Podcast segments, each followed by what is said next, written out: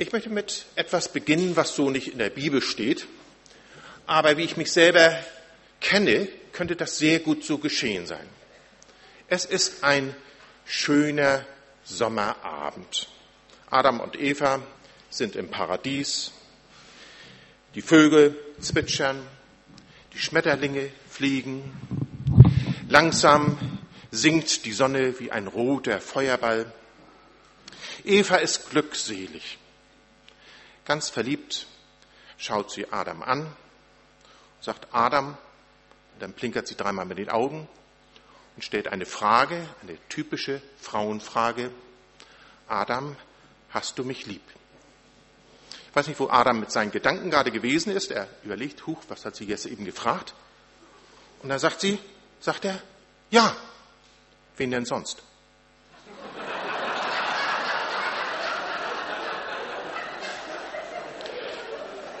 So oder ähnlich stelle ich mir das vor, wenn Menschen hören, Gott hat dich lieb.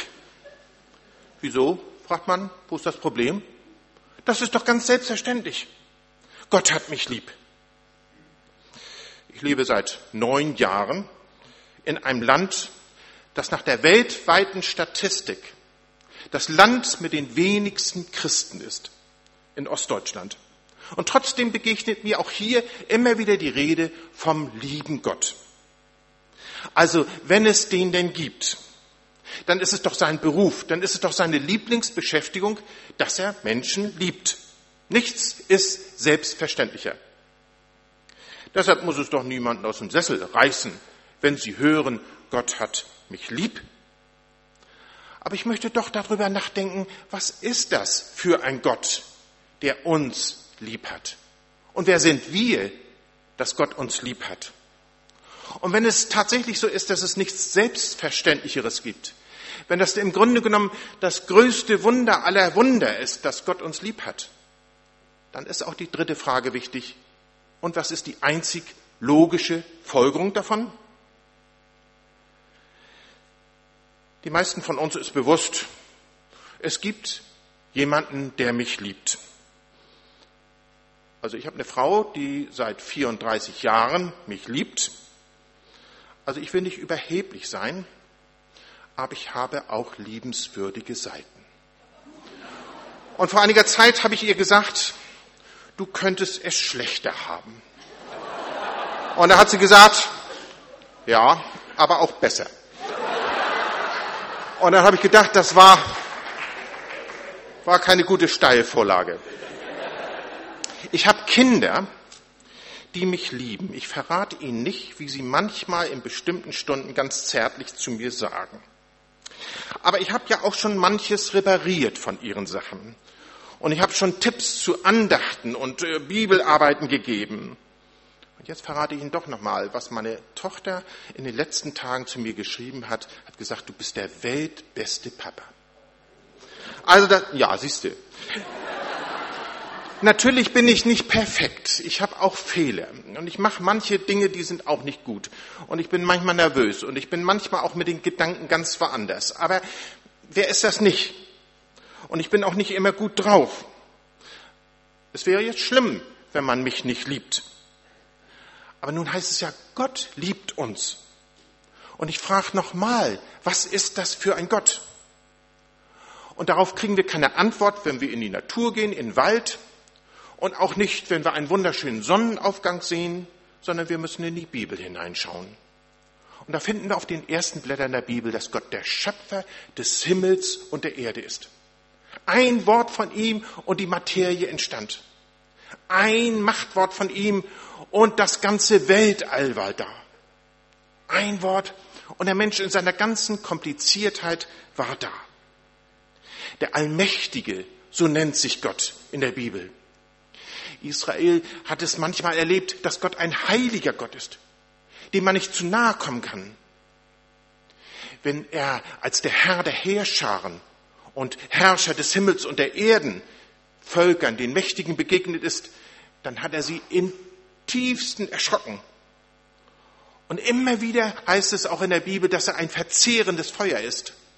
Und Menschen sind bei der Begegnung mit ihm zutiefst erschrocken.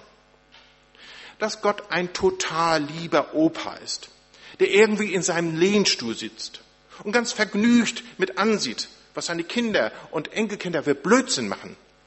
Das findet sich in der Bibel nicht. Nun liegt meine Schulzeit schon ein bisschen zurück und ich habe viel vergessen, aber ein paar Dinge, die weiß ich noch. Zum Beispiel weiß ich aus dem Chemieunterricht, wenn man da also zum Beispiel Kaliumnitrat nimmt und ein bisschen Holzkohle und Schwefel und da ein Streichholz dran macht, dann hat man Schießpulver und dann explodiert es. Kürzlich wollte ich eine Lampe anschließen.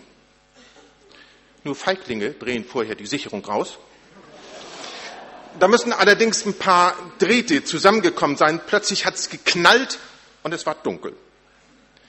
Was bedeutet das? Ich denke, wenn wir schon wissen, dass bestimmte Stoffe, wenn die zusammenkommen, eine hochexplosive Mischung geben, wie soll das denn gehen, wenn der allmächtige, der heilige Gott, der gerechte Gott mit den Menschen, den Sündern zusammenkommt? Es mag ja vielleicht Menschen geben, die mich mögen, weil ich so sympathische Seiten habe. Und ich mag wirklich auch für andere Menschen irgendwie etwas bedeuten. Aber in den Augen Gottes bin ich Sünder, bin ich ein Feind. Und wir müssen das einfach wissen, dass Sünde in der Bibel kein Moralbegriff ist, sondern ein Beziehungswort. Es geht also um ein Verhältnis. Und hier ist von einem Verhältnis zwischen Gott und dem Menschen die Rede. Und jetzt ist an dieser Stelle ein Riss getreten. Da ist etwas, was ursprünglich zusammengehört hat, auseinandergerissen.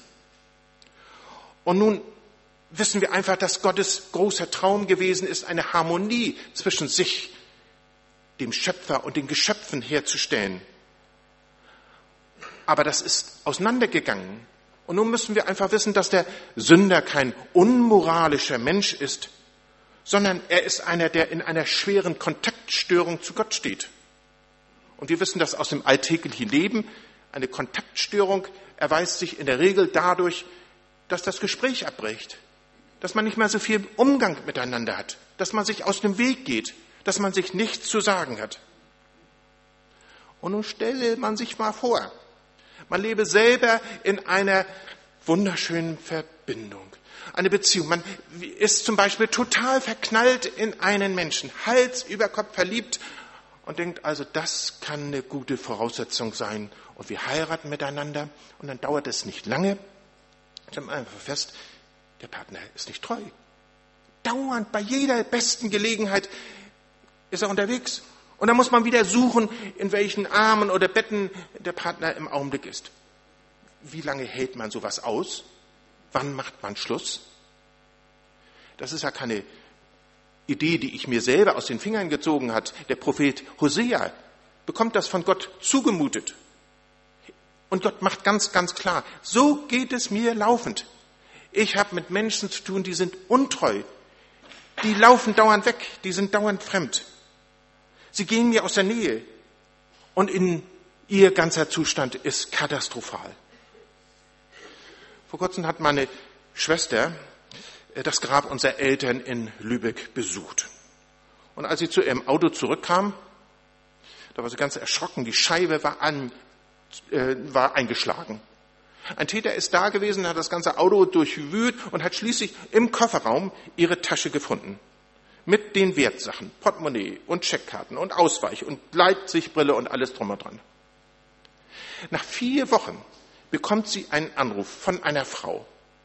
Die Tasche ist gefunden worden in einer Kleingartenanlage. Aber total vom Regen durchnässt. Überall krabbelten Käfer und äh, Würmer heraus. Alles war verdorben. Nichts mehr zu gebrauchen. Im Grunde genommen muss man sowas entsorgen.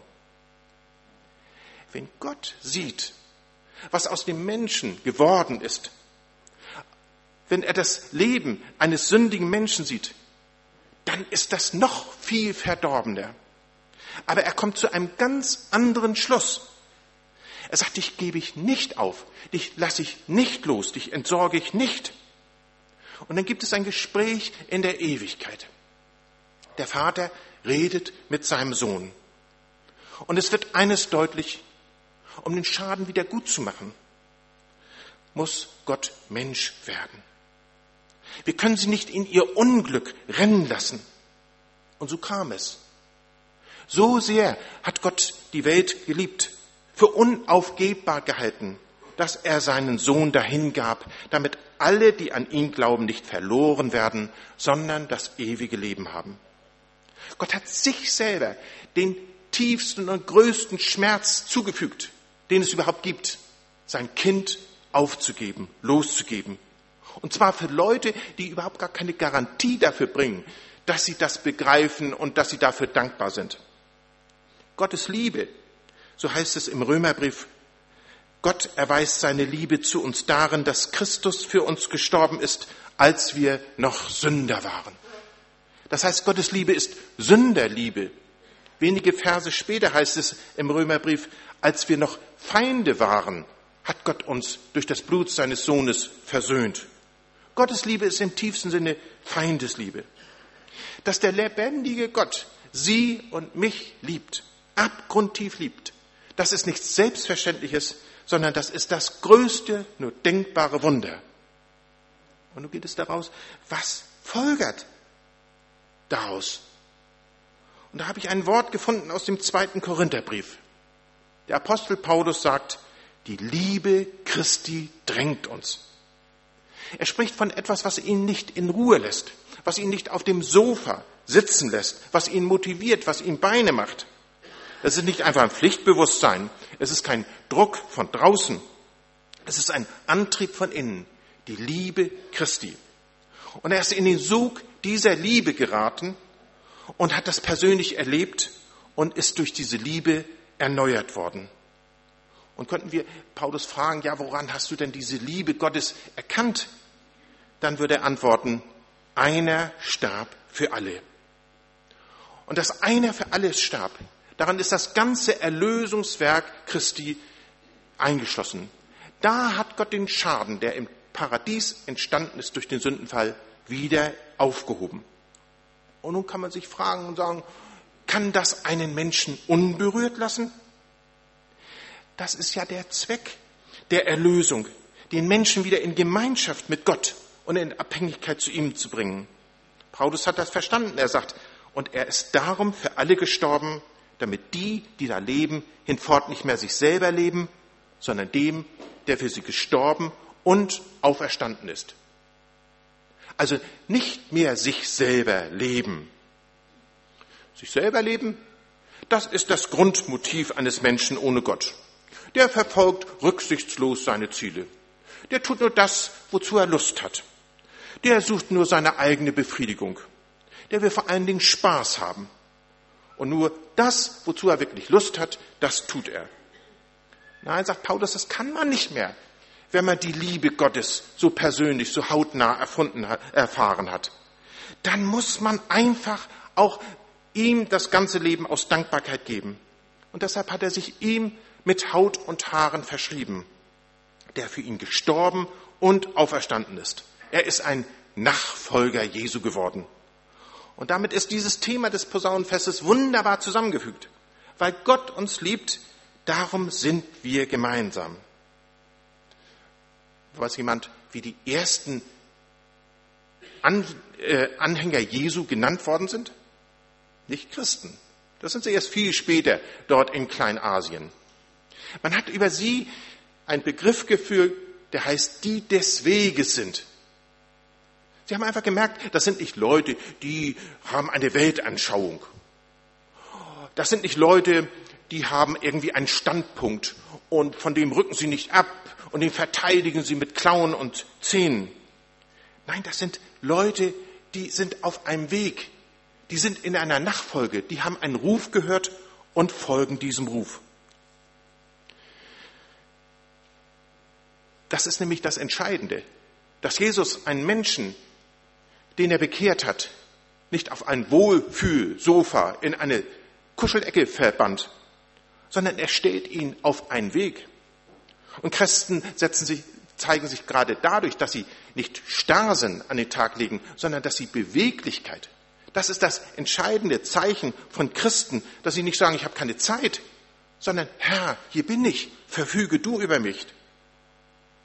Und das Erste, was ich immer wieder entdecke, was der Herr eben macht, ist, dass er nicht nur mit sich eine neue Beziehung schließt, sondern auch untereinander eine Verbindung schickt. Wir sind gemeinsam unterwegs. In der Vorbereitung auf diese Predigt habe ich ein Bild im Internet gefunden, der einsame Trompeter eröffnet. Oh, ich fand, das war so ein, ein trauriges Bild. Da stand so ein Einzelner und daneben ihm standen zwei, die hatten, glaube ich, Kerzen in der Hand. Also das finde ich viel schöner, wenn man hier mit so vielen zusammen ist. Ich kann nur sagen, was ist das für ein Geschenk, wenn wir miteinander auf dem Weg sind, nicht gegeneinander. Es gibt so viel Individualismus in unserer Zeit, so viele Leute, die sich keine Vorschriften machen, so viele Leute, die ihr eigenes Ding drehen, die ihre eigenen Ziele verfolgen. Wie einsam macht sowas? Das ist offensichtlich auch ein Problem von Bläsern. In dem Bericht des, der diesjährigen Jahreshauptversammlung, da beklagt Dr. Uwe Andreas, der scheidende Vorsitzende des Gnadower Posaunenbundes, Leider habe ich oft das Gefühl, dass wir in unseren Chören frei nach dem Motto handeln, in der Übungsstunde sind wir eins, danach macht wieder jeder seins. Aber wir sind gemeinsam unterwegs. Gott hat uns zusammengestellt. Die große Frage ist nur, wohin? Und das müssen wir wissen, wohin der Weg geht. Sonst kommen wir nie an. Und es geht nicht darum, dass wir irgendwas machen, sondern dass wir das Richtige machen, sonst schießen wir am Ziel vorbei. Aber das Problem ist, dass es oft nicht ist. Von Mark Twain stammt der Spruch, nachdem wir das Ziel aus den Augen verloren hatten, verdoppelten wir unsere Anstrengungen. Ich habe manchmal diesen Eindruck. Paulus nennt im Abschnitt sein Ziel. Er sagt, wir suchen Menschen zu gewinnen. Und wenig später schreibt er, Gott war in Christus und versöhnte die Welt mit sich selber und rechnete ihnen ihre Sünden nicht zu und hat unter uns aufgerichtet das Wort von der Versöhnung. So sind wir nun Botschafter an Christi Stadt. Denn Gott ermahnt durch uns, so bitten wir nun an Christi Stadt, lasst euch versöhnen mit Gott. Ich kann mich immer nur wundern. Also wenn ich jetzt erzählen würde, dass ich jetzt in dieser Zeit ganz viel Schwierigkeiten durch Beifußpollen habe, also mit Allergie. Ich wette, es kommt nachher jemand auf mich zu und sagt, was ihm geholfen hat und was es für Medizin gibt und ob es Beispiel auch noch Ärzte gibt, die ganz besonders was können. Ich lese im Augenblick das Buch von Samuel Koch, der bei Wetten das so furchtbar verunglückt ist. Er erzählt, wie viele Menschen ihn bestürmen, die alle wissen, an wen Spezialisten er sich wenden müsste. Ich frage mich, warum sind Christen häufig so sprachlos, wenn es um den eigentlichen Heiland geht, den Arzt, den man sich nicht größer und besser vorstellen könnte. Wem die Augen für die Liebe Gottes aufgegangen sind, der kann doch nicht schweigen davon, von dem, was er gehört und gesehen und persönlich erlebt hat. Der muss doch nach Wegen suchen, um Menschen mit dem Evangelium zu erreichen. Und zwar ganz ohne Zwang und Druck. Wer geliebt ist, dem sieht man das auch an. Was habe ich für eine Freude, wenn ich junge Menschen sehe und auch ältere sehe, die Hals über Kopf verliebt sind. Oh, was ist das für ein herrlicher Anblick. Und was strahlen manchmal die Augen. Was für eine Schönheit. Wir haben in unserer Rostocker Gemeinschaft eine Reihe von Lehrerinnen, die können ganz genau sagen, auch bei ihren Kindern, welches Kind zu Hause geliebt ist und welches Liebe entbehren muss. Wer geliebt ist, der fühlt sich wertvoll, der weiß sich wichtig und der geht auch mit anderen anders um. Wir sind abgrundtief geliebt. Und die vorrangigste Aufgabe ist, Menschen mit Wort und Tat die Liebe Gottes zu bezeugen.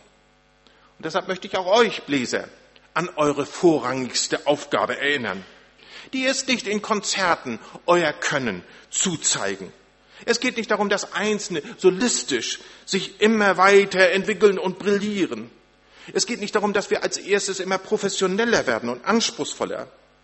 Eure Aufgabe ist es, das Herz von Menschen anzurühren. Und das geschieht manchmal durch einen schlichten Choral und das kann manchmal auch durch ein ganz fetziges Bluesstück oder ein Gospel geschehen.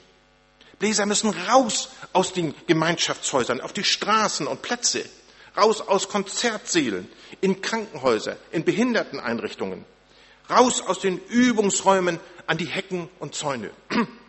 Dr. Uwe Andreas schreibt, Straßen und Plätze gibt es in Deutschland genug, wo wir uns aufbauen können, oder Bahnhöfe, Wohnstifte, Kindergärten oder Krankenhäuser. Wie viele ältere Geschwister haben wir in unserer Gemeinde, die nicht mehr mobil sind, die wir als Chor besuchen können? Wie viele Kranke? Die Liste mit den Möglichkeiten und Ideen ist lang. Liebe Geschwister, liebe Freunde, es ist nichts Selbstverständlicheres, dass der Heilige, der Gerechte, der allmächtige Gott Sie und mich liebt. Das ist ein Wunder über Wunder.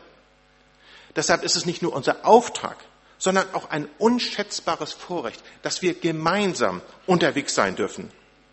Und es übertrifft an Dringlichkeit und Schönheit alle anderen Ziele, die man im Leben haben könnte. Menschen zu suchen und ihnen die Liebe Gottes in Tat und Wort zu bezeugen. Amen.